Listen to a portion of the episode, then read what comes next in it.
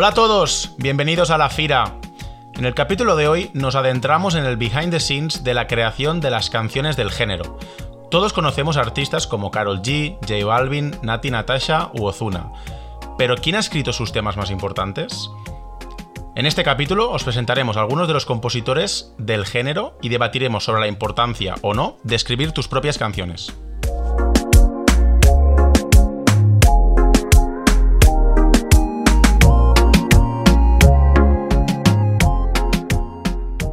Hola Sergi, efectivamente, este es un tema que ha generado mucha polémica históricamente en el género y, en otros géneros.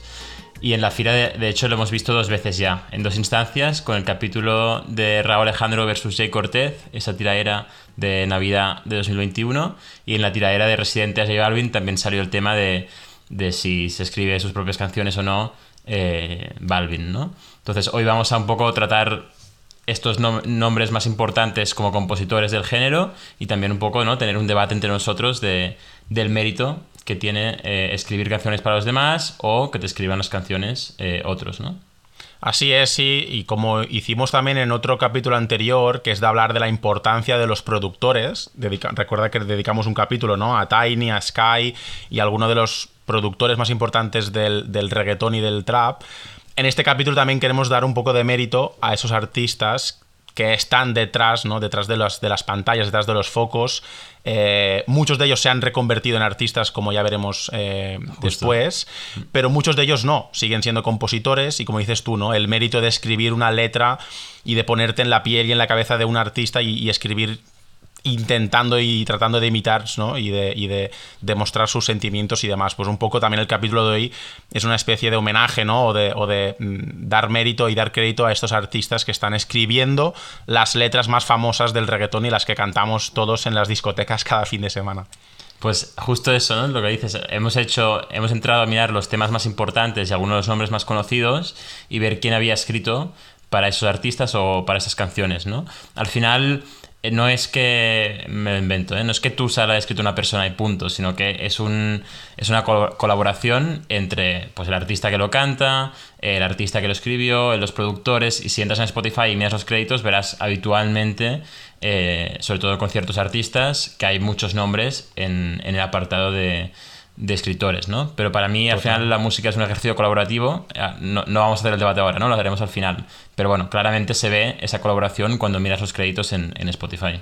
Sí, sí, es como el montaje, ¿no? Como la cadena de construcción de un coche, ¿no? Que por un lado está el chasis, pero luego también tienes que montar todo para que, para que, para que pegue, para que cuadre, ¿no? Que las ruedas tengan el tamaño del agujero, que, el, que, el, cristal tenga la misma, el mismo tamaño que el agujero que has hecho para la ventanilla y que todo el ensamblaje cuadre. Y como dices tú, ¿no? Pues artistas, compositores y, productores se unen y buscan y optimizan, obviamente, los temas. Em, hablaremos de muchos nombres muchos de ellos diréis, pero si este tío yo le conozco, ¿no? Si este es un, si este es un artistazo. Claro, es un artistazo ahora, eh, a 2022, pero hace 4, 5 o incluso menos, hace 2 o 3 años no eran tan famosos o no eran ni tan siquiera famosos eh, como artistas y sí como compositores. Em, y si quieres podemos empezar a, soltar nombres y veréis que muchos de ellos que fueron compositores ahora son grandes artistas del, del reggaetón. Sí, a ver, los nombres que vamos a ver casi todos son conocidos, pero hay otros que se han quedado fuera de este capítulo, pero que la gente eh, seguramente también, también reconoce, ¿no? Como por ejemplo Alice, el productor de Zangana, eh, o el Guincho, con quien también eh, Rosalía ha colaborado, pues esta gente, por ejemplo, también no solo son productores, sino que también son escritores, o por ejemplo el mismo Fate, que hemos hablado de él en, en capítulos recientes. Fate empezó como, como cantautor, ¿no? Y ahora eh, o perdón, como compositor y ahora también eh, canta y, saca sus propios, sus, propios temas. Total, sí, sí. Fate con Ginza, por ejemplo, es el ejemplo más claro, ¿no? Una canción que la escribió para él, que luego, bueno, la escuchó J Balvin y casi se la vendió o se la cedió. Eh, y ahora mismo Fate, en el último año y medio, ha pegado como, como, como ninguno y es, es, uno de los artistas más, más hot del momento. Sí, el primer ejemplo que queremos comentar es seguramente el más conocido, el más famoso de ellos. Es uno de nuestros artistas favoritos también, que este verano vamos a ver más de una vez, creo. Eh, y es Jay Cortez. Jay Cortez, uno de los ídolos del momento, que empezó cuando era joven, aún, siendo, aún sigue siendo joven, pero que empezó eh, siendo compositor y ha sido compositor de grandes, grandes, yo diría himnos, no temas, sino himnos.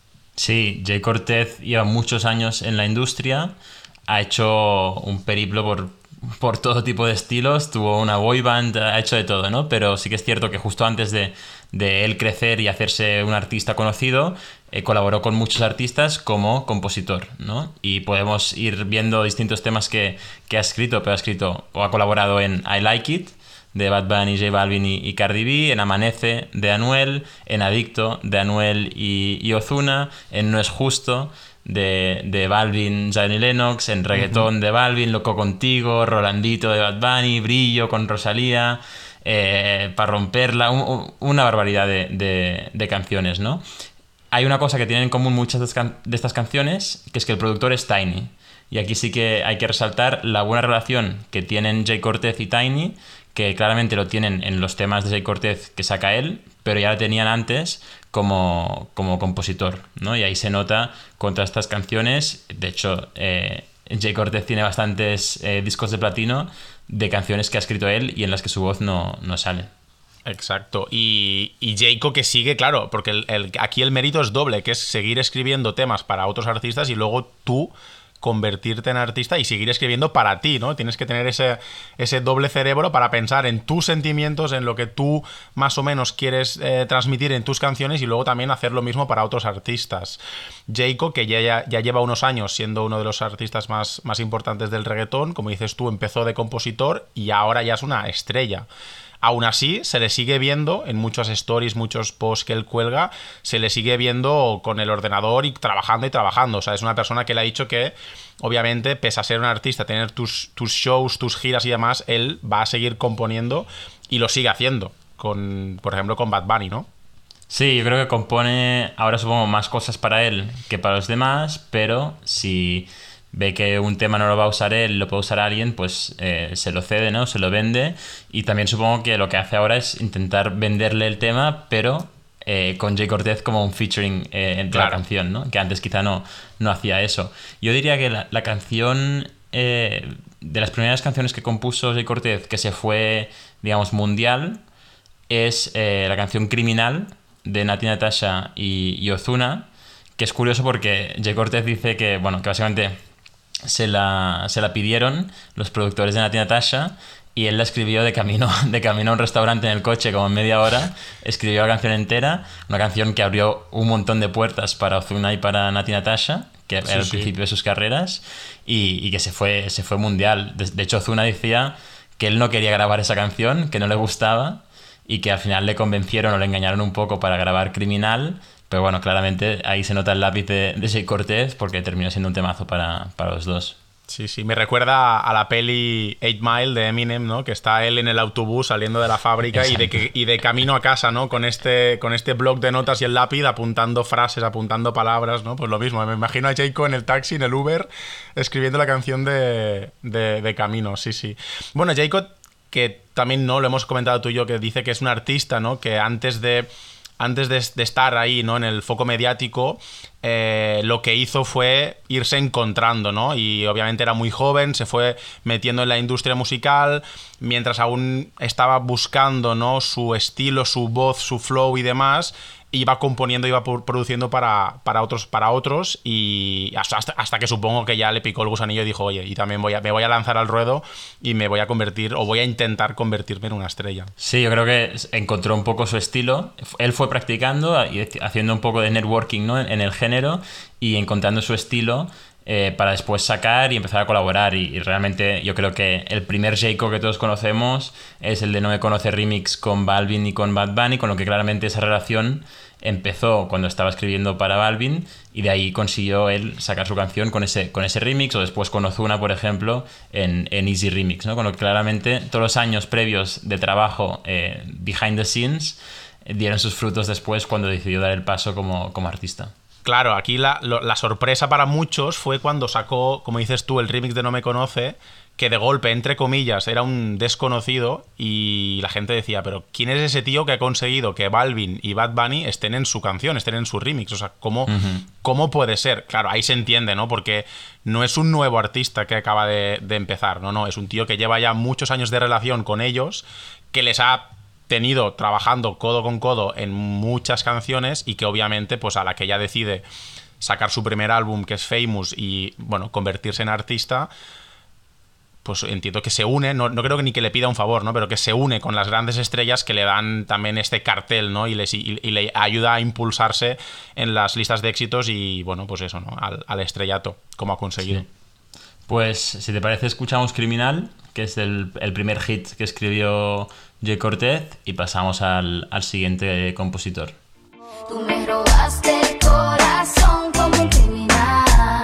Bebé, yo no puedo negar esto que siento.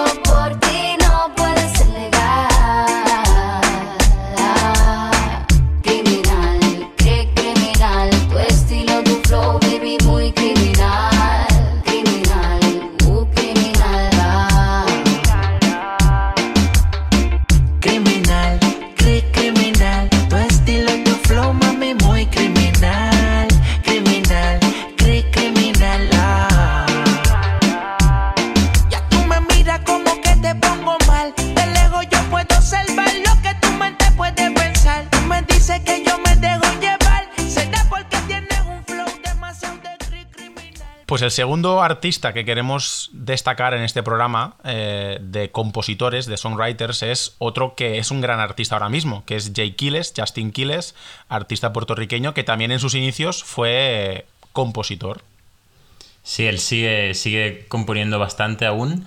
Eh, Justin Quiles es menos conocido que Jay Cortez como artista, pero lleva más años componiendo para, para los demás. Es uno de los compositores favoritos de, de J Balvin, después veremos otro, pero él ha escrito, por ejemplo, canciones como Azul, Gris, de los álbumes Colores, Rojo también, eh, Loco Contigo, Downtown, todas estas con Balvin.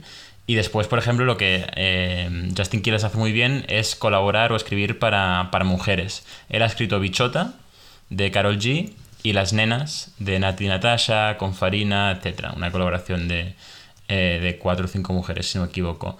Eh, él dice que sorprendentemente, eh, bueno, se le da muy bien escribir para, mujeres, que de, hecho escribe, son las canciones que más rápido escribe, y en el caso de Bichota, él explicó un poco el challenge que se encontraron cuando fueron a, escribir para Carol G. Carol G venía de sacar Tusa y Bichota iba a ser el siguiente single, ¿no? Entonces Carol G les invitó a él, a Lenita Várez, que es otro artista y también compositor, y, a Obion de Drums, que es el productor, y escribieron entre los cuatro la canción de, Bichota. El concepto de Bichota lo tenía ya Carol G, el nombre, lo que quería un poco comunicar, pero la letra al final pues es una, una colaboración. Y es curioso, ¿no? Que después de un palo como Tusa, eh, ya lo comentamos el día que, que hablamos de Carol G en este, en este podcast, pero después de un palo como Tusa, consiguieron sacar otro eh, como fue Bichota. Sí, sí.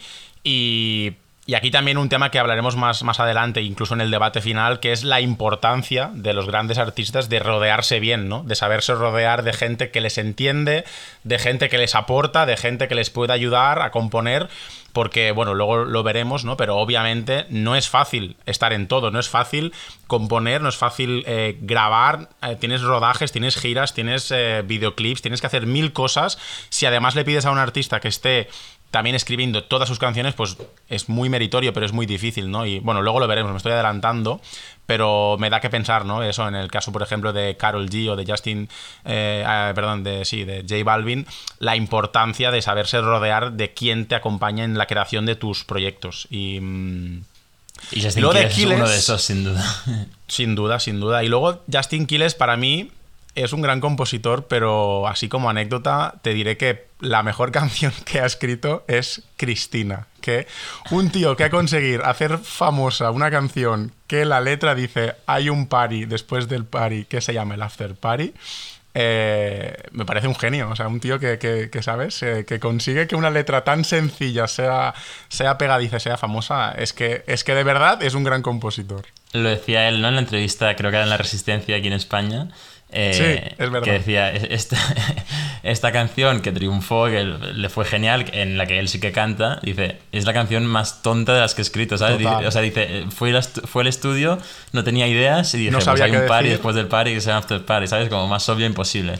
Eh, pero bueno, a veces lo, lo, más fácil y tonto funciona y a veces cosas más complejas eh, también, ¿no? Por ejemplo, la canción que vamos a escuchar ahora, que es Rojo, del álbum Colores de J Balvin, pues eh, uno de los colaboradores es Justin Quiles y, es una canción bastante más compleja y, trabajada seguramente que, que Cristina. Sin duda, sin duda, Por ti respondo lo que tú me das, lo que nadie sabe. Me decido por ti, te decides por mí.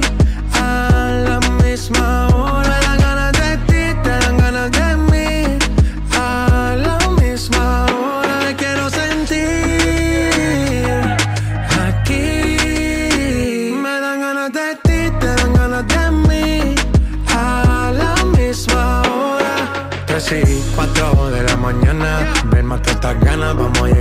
mi cama. Que todo el ignorado por ti, todo ha sido por ti. Mi cuerpo sin saber te llama. Y estas no son horas de llamar, pero es que el deseo siempre puede más. Podemos pelearnos y hasta alejarnos, pero cuando llega la hora, decido por ti, te decides por mí. Pues el siguiente compositor del que vamos a hablar es Katin, y este es el primero que solamente la gente no reconozca.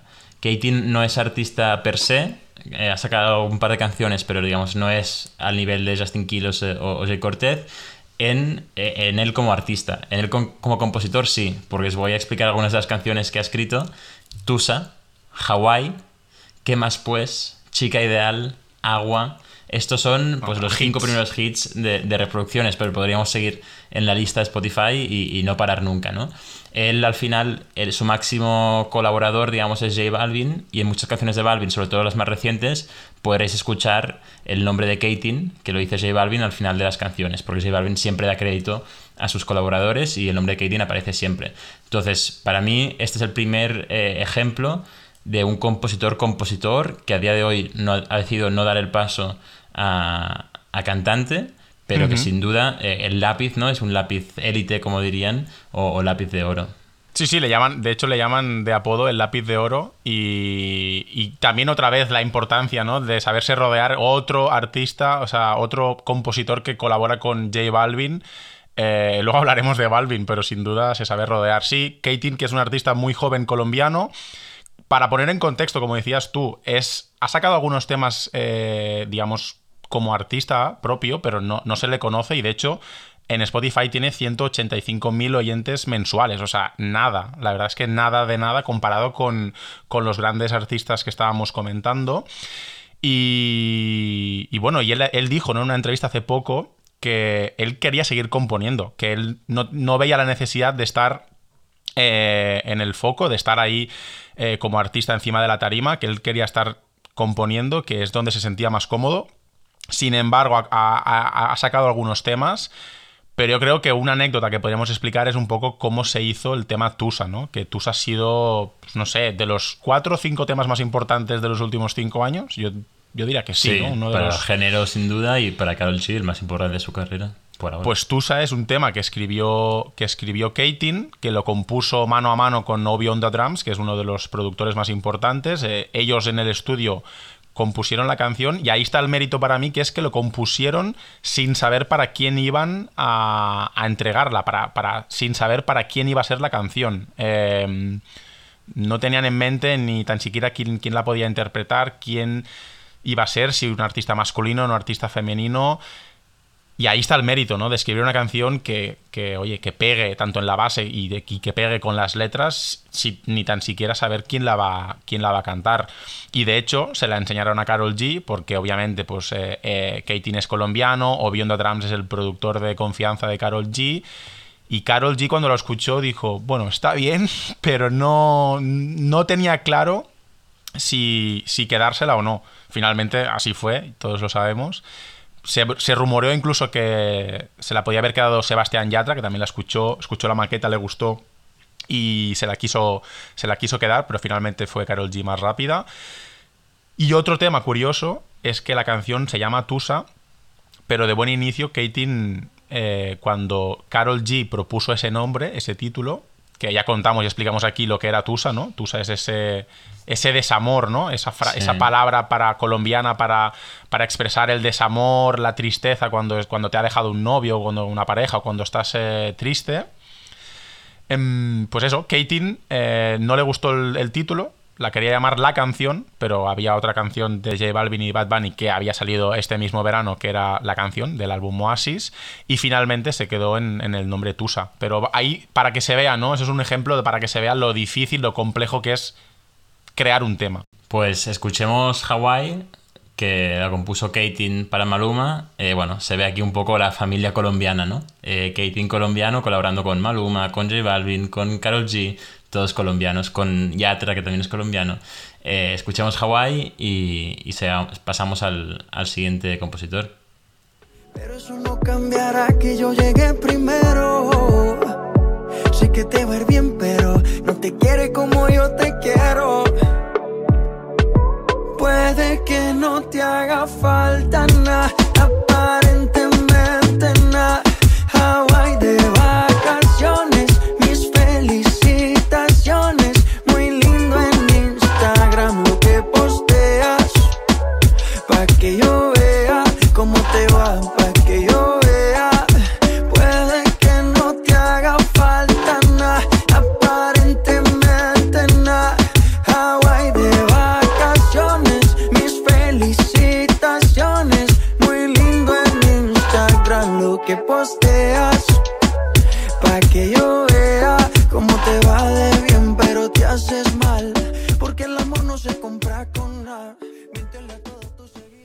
Pues el siguiente artista que vamos a tratar es Camilo Camilo es artista per se conocido, pero también es compositor.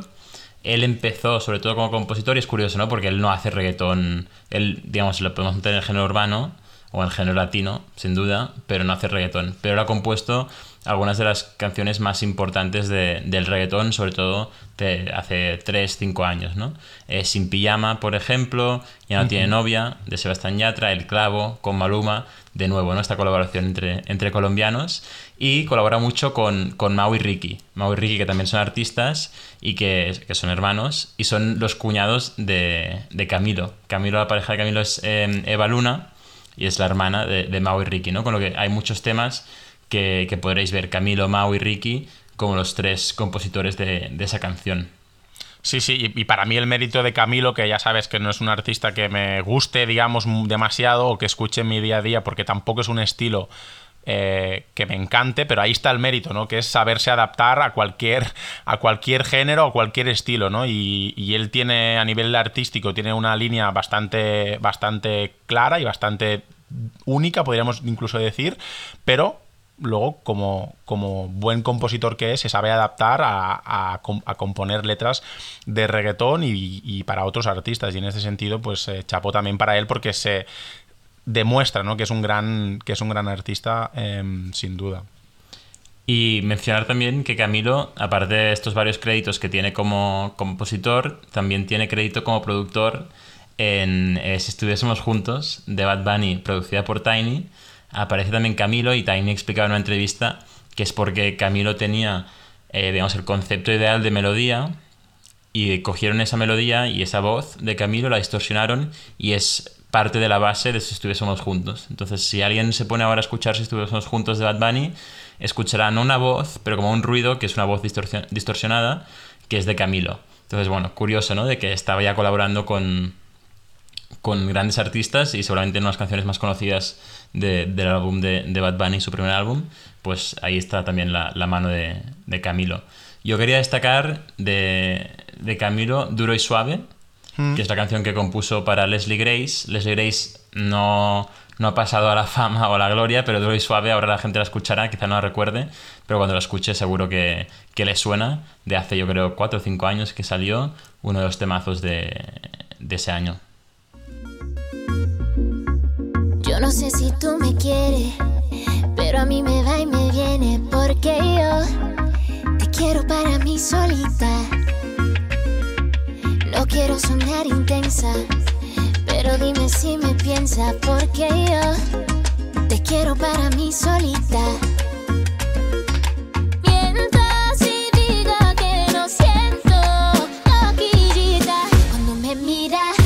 gira para atrás.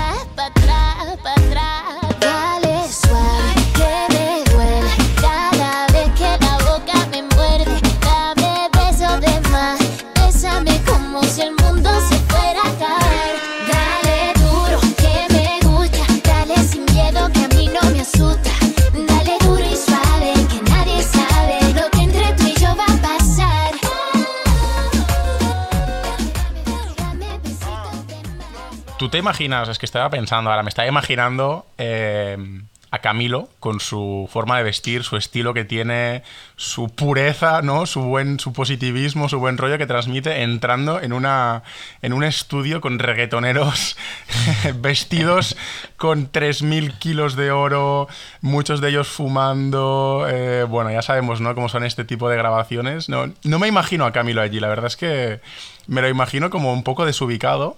Pero, pero bueno, no sé. Sí, no sé hasta que- qué punto ya son presenciales estas sesiones o ya Ya. si es todo virtual, que también podría ser. Sí, sería casi, ¿no? Mandar un email con la letra, aquí la tenéis, dame mis royalties, dame mi pasta y haced lo que el queráis. ¿no? y ya está. Mm. Pues sí, pero no, no, es que me he imaginado a él con su bigotito, sus pantalones así bombados y demás, entrando ahí en un, en un estudio con, pues eso, con un artista tipo, imagínate a Noel, ¿sabes? Y es que no les veo, no les veo pegando por ningún lado. Y de Camilo, que no es un artista que me guste mucho, pasamos a uno de mis artistas favoritos, que es Mora. Mora, que ahora mismo podríamos decir que está en la cúspide, está en la élite también del reggaetón mundial, acaba de sacar su segundo álbum de estudio que es Microdosis, pero Mora hace tres años no se le conocía apenas. Eh, y Mora es un artista, bueno, es uno de los compositores más importantes del reggaetón, con canciones como Dakiti, Fiel, La Difícil, Soliá, Te Mudaste, eh, El Maquinón, eh, etcétera, etcétera, etcétera. Se le vincula mucho a Bad Bunny, eso creo que, que es bastante obvio, pero claro, pero Mora también es uno de esos lápiz élite que ha conseguido hacer la transición de compositor a artista. Sí, Mora al final tiene muy buena relación con, con Bad Bunny, también en parte gracias a la discográfica que comparten, y sobre todo tiene muy muy buena relación con Jay Cortez, eh, que han Sí. producido juntos, han trabajado juntos escribiendo, y de aquí es el ejemplo, ¿no? De aquí tiene una canción de Jay Cortez que sigue siendo suya, y de Mora. Y, digamos, se- sacaron a Mora y metieron a, a- a Bad Bunny. Eh, pero después, pues esto, ¿no? En Fiel también colaboraron, y después un montón de, de canciones de Mora con, con Bad Bunny, o bueno, que canta eh, Bad Bunny. Para mí es un gran ejemplo de la ruta típica de un compositor que empiezas componiendo para, para otros, poco a poco vas trabajando y llegas de repente a poder sacar pues, tu primer álbum eh, con un gran éxito como fue el primer día de clase, después pues un par de remix con gente importante como Bad Bunny y después el segundo álbum eh, que, lo, que lo peta, ¿no? Dices que está en la cúspide, para mí Mora aún le falta un poquito para llegar a los niveles de otros Obvio, artistas, sí, pero, pero sí, va en ese camino sin duda y, y sin duda esto, un lápiz élite. Eh, esperemos que siga sacando canciones suyas y, y para otros, ¿no? Porque al final se nota cuando escribe Mora y lo, lo hace muy bien. El tema es que los pasos están como más o menos marcados, ¿no? Porque casi todo, casi todos hacen lo mismo, que es primero compongo, luego supongo que me pica el gusanillo y creo que o quiero también participar activamente, hacen un featuring, hacen ahí un poco de voces en algún tema, en este caso, por ejemplo, Mora, creo que la, muchísima gente le conoció como artista en la colaboración en- con Bad Bunny en el álbum Yo hago lo que me da la gana con la canción Una vez. La gente dijo, hostia, ¿este tío quién es? A partir de ahí te vas ya haciendo un nombre, sacas un tema tú solo y luego ya el siguiente y último paso es el álbum. Y es un poco los pasos que han ido siguiendo todos. Y también curioso que todos les dé, ¿no? Les, les- aparte de Kating, les dé la, ¿no? la necesidad o las ganas o el gusanillo, como decía, de, querer cantar y de, y de querer ser artista, ¿no? Supongo que obviamente ya lo debes ser antes, porque la voz o la tienes o no la tienes. Pero es curioso ver cómo todos poco a poco se van metiendo, supongo que ahí los estudios y demás te, te- te termina, te termina absorbiendo y, quieres ser uno, un artista protagonista. Sí, veremos. Yo supongo que hay una parte que es que, mira, tengo tanto material que no, no me lo van a comprar todo. Hay parte del material que o lo hago yo o se queda en un cajón, ¿no? Entonces, eh, pues supongo que por eso también empiezan. Pero bueno, hablando de Mora, podemos hablar de eh, una colaboradora de Mora en el último álbum, que es Elena Rose. No queríamos cerrar este análisis de compositores eh, sin hablar de una compositora femenina. Sí que es cierto que hay menos mujeres componiendo en el género eh, que, hombres. Desafortunadamente también es lo mismo en términos de cantantes, ¿no? Con lo que se ve reflejado también, eh, digamos, tras bastidores en la parte de compositores o compositoras. Pero Elena Rose la queremos destacar porque ha estado metida en muchos, muchos temas eh, importantes, ¿no? Entonces, por ejemplo, Tattoo Remix de, de Raúl Alejandro. Pues ahí está Elena Rose, eh, digamos, en el lápiz. Miénteme, de María Becerra y Tini.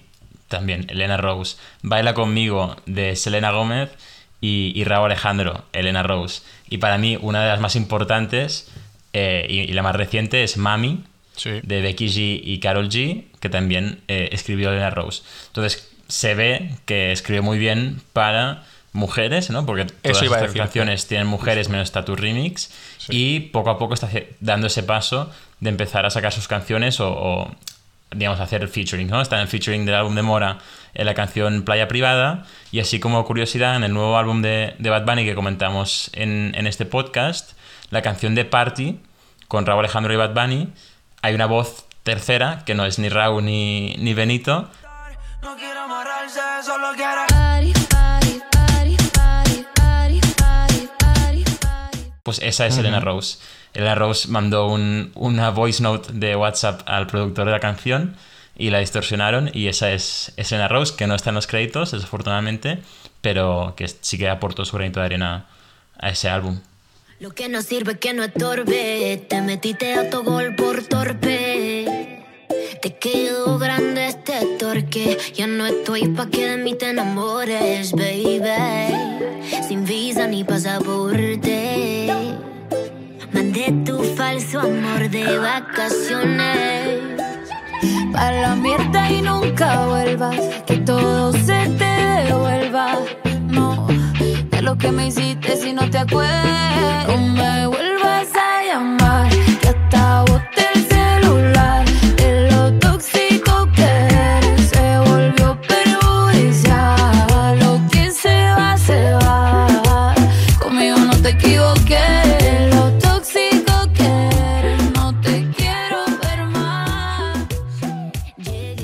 Elena Rose, que yo la asocio sobre todo a Becky G. O sea, es una de las. Así como decíamos, ¿no? Que Mora y Jayco se les asocia a Bad Bunny, eh, Fate, em, Katie y demás se les asocia más a J Balvin. Pues Elena Rose es sin duda la persona que escribe mucho para Becky G. Y tú lo has dicho, o sea, la mayoría de canciones, No Drama, además también.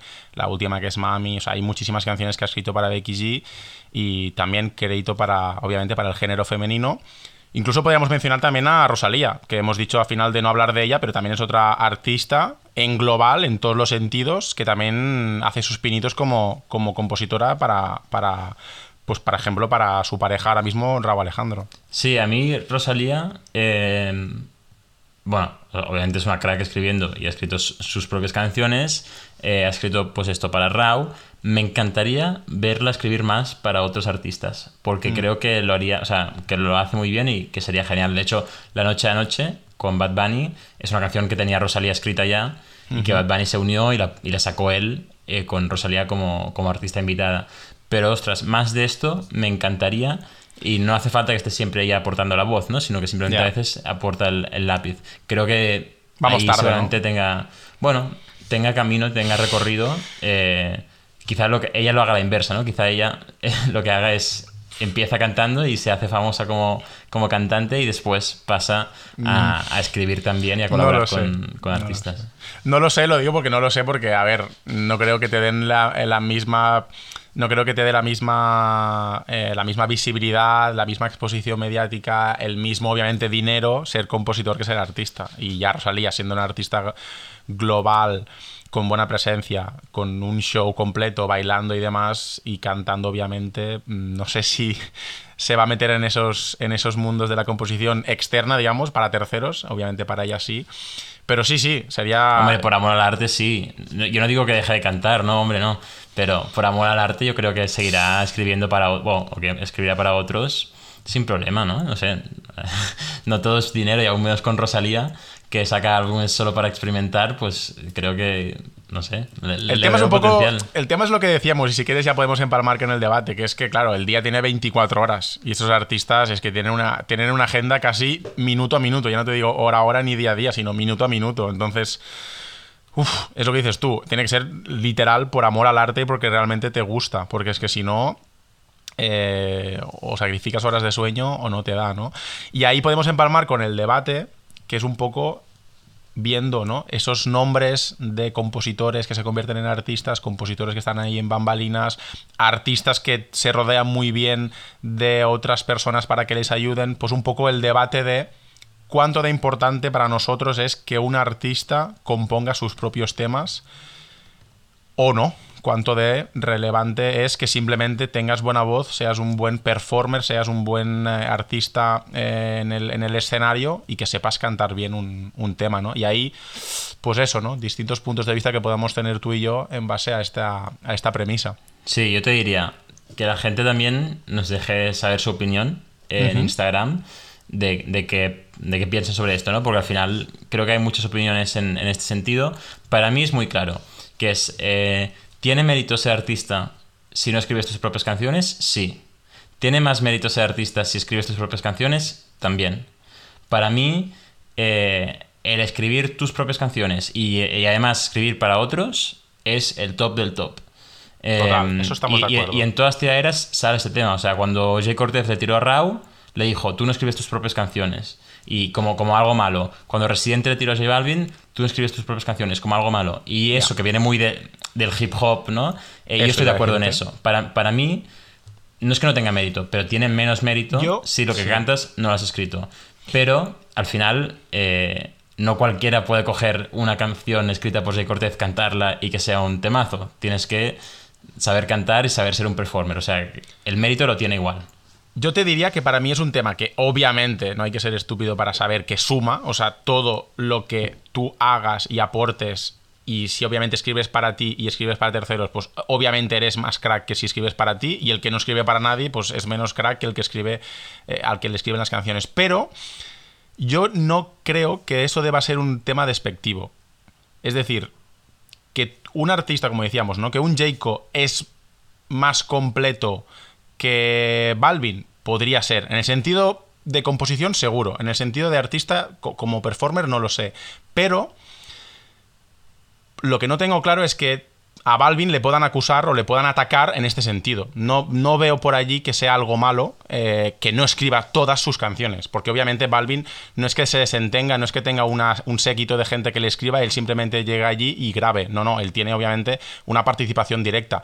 Que no sea eh, digo Balvin porque es el, ejemplo más claro, pero que no sea él o, quien sea el artista que escriba todas sus canciones, no, para mí no lo veo motivo para que le ataquen. Obviamente, quien le ataca en esos casos, y también como dices tú en el mundo del hip hop, quien ataca es normalmente una persona que sí escribe todos sus temas y claro. le jode que otro eh, triunfe con menos esfuerzo, digamos, o con menos, ¿no? Con menos crédito. Bueno, pero yo creo que si dan crédito, o sea, estoy de acuerdo con lo que dices, ¿eh? Pero lo importante para mí es dar crédito. Y ahí, eh, pues J Balvin es un, buen ejemplo. Él da crédito siempre la gente que ha escrito esa canción y al final de las canciones siempre escucharás pues al productor, al ingeniero y al compositor. Eso es. Menciona sus nombres. Con lo que yo eso lo, agradezco y lo doy mérito. Al final, si, tú te pones un poco a roncar ¿no? y a tirar, ahí o, has escrito tú eso o no digas nada, ¿no? Y por ejemplo, a mí que me encanta Balvin, sí que es cierto que en el último álbum hay canciones súper personales. Ya. Hay una canción, por ejemplo, ¿no? Dedicada a su hijo. Querido Río, ¿no? Querido Río, y miras los créditos y no la ha escrito él. O sea, la ha escrito él en colaboración y pienso, coño, la canción personal que tienes, ya. escríbela tú. O sea, que la ha escrito él en colaboración. Pero es como justo esta deberías ser capaz de escribirlo tú solito. Que después no escribas tú rojo, eh, negro y loco contigo, me da igual. Pero justo esa, sí, no, igual que si le tiras, ¿no? Si de repente se eh, resulta que Residente no escribió esa sesión de Bizarrap, pues sería un escándalo, ¿no? Obvio, claro.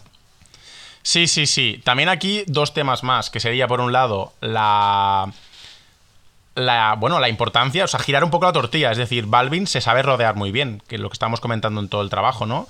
Eh, en todo el capítulo, que es, oye, me sé rodear muy bien de gente que me acompaña y me hace crecer. Y entonces, en este sentido, también chapo para él de, tener buena vista, de saber quién tiene que ser su productor de confianza, su compositor de confianza y quién es el que me va a aportar. Y luego, por otro lado, bueno, el tema que también se ha comentado muchísimo, y creo que se comentó en el tema de Jayco y Rao, que es el de los tantos por cientos, ¿no? En créditos de una canción, y ahí es una locura, que es lo que dices tú, pues Balvin escribe Querido Río, pero quizá salen cuatro personas más en el crédito que quizá le han terminado solamente de pulir la canción, o no, no lo sabemos, o le han escrito casi el 99%. Pues eso nunca sabremos cuánto de ayuda, cuánto de ayuda externa ha habido en un tema, cuánto tanto por ciento es tuyo y cuánto es de otro. Y ahí no, era, creo que era Rau el que decía que en sus temas le gustaría que saliesen todas las personas que han estado colaborando y que incluso se pudiese poner en Spotify un tanto por ciento de cuál es el crédito para cada uno. Y ahí obviamente Sí. yo creo que eso es una locura, pero que, bueno, también sería un poco esclarecedor, ¿no? Raúl decía, ¿no? Yo quiero que todos los míos, que todos los míos coman, con lo que yo voy a poner ahí todos los créditos. Y esa, por ejemplo, es una filosofía que también tiene Kanye West, que dice, yo voy a colaborar con mucha gente, me van a ayudar a escribir, a componer, lo que sea. eh, los pongo a todos, me da igual, y dividimos, ¿no?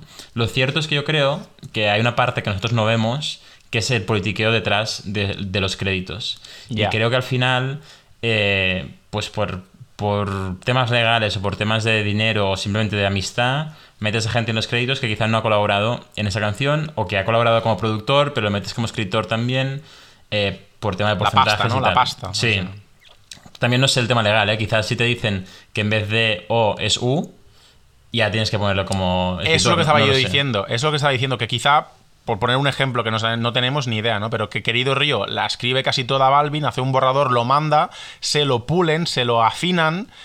Y luego en el crédito salen ocho personas, pero que quizá la base, la idea, la, obviamente el sentimiento, ya estaba todo escrito y estaba todo eh, pues puesto desde su parte. Simplemente le han ajustado, como dices tú, con pues, pues palabras, letras, eh, no sé, estrofas pero que eso nunca lo sabremos, nunca lo sabremos. Pero bueno, puestos a puestos a dar o no dar crédito, yo creo que siempre es mejor dar crédito y que todo el mundo que esté en la industria pues sea tenga su reconocimiento, ¿no? Sí, porque ayuda a, a crear nuevos artistas. O sea, al final, ¿qué sería de todos estos nombres que hemos mencionado? Que muchos de ellos están en camino a ser grandes estrellas de, digamos, de, de la nueva escuela, ¿no? De la nueva generación del reggaetón. ¿Qué sería de ellos si no hubiesen empezado escribiendo para otros y, y- y teniendo ese crédito, ¿no? Esa ayuda, ese, ese empujón extra. Con lo que al final, yo no, no necesito que todo el mundo escriba sus propias canciones, para nada. Es- necesito que la gente, pues, cuando colaboren, que me parece genial, den, den crédito. Y creo que eso está ocurriendo. Después hay esa, esa herencia del hip hop, que gente como Residente o Jay Cortez, pues cuando se enfadan... Son más puristas, Lo, ¿no? lo van más- a sacar, ¿no? Pero bueno, después todos colaboran. O sea, Bad Bunny, por ejemplo, también tiene eh, líneas diciendo que no frontes si no escribes tus canciones, cosas así. Y Bad Bunny es el primero que no ha escrito la mitad de sus canciones. Pero él dice, yo cuando tiro y tiro a alguien, yo Claro. escribo lo mío. Eh, cuando ronco, aunque no sea tirarle a alguien, ¿no? Pero cuando estoy roncando de que yo tengo el Bugatti, yo tengo no sé qué, Eso es escribo mío. yo, porque si alguien escribe que yo tengo el Bugatti no tiene ningún sentido. Pero cuando canto de Duckity, pues me da igual eh, si lo he escrito yo o no, porque no estoy roncando de nada.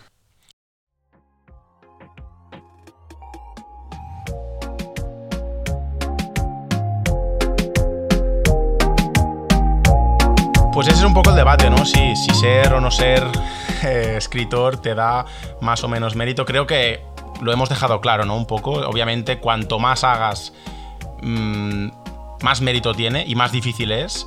Pero obviamente, si tú no eres el compositor de una canción, pero das crédito, creo que queda bien resuelto, ¿no? Y, y por mucho que otras personas, otros artistas más puristas y más tradicionales no lo vean como algo meritorio, creo que también lo, lo es.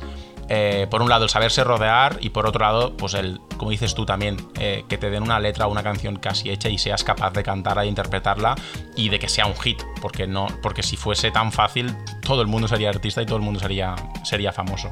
No dudo, Sergi, que aquí que no estamos resolviendo nada, simplemente expresando nuestras opiniones y que la gente también nos diga las suyas en, Instagram.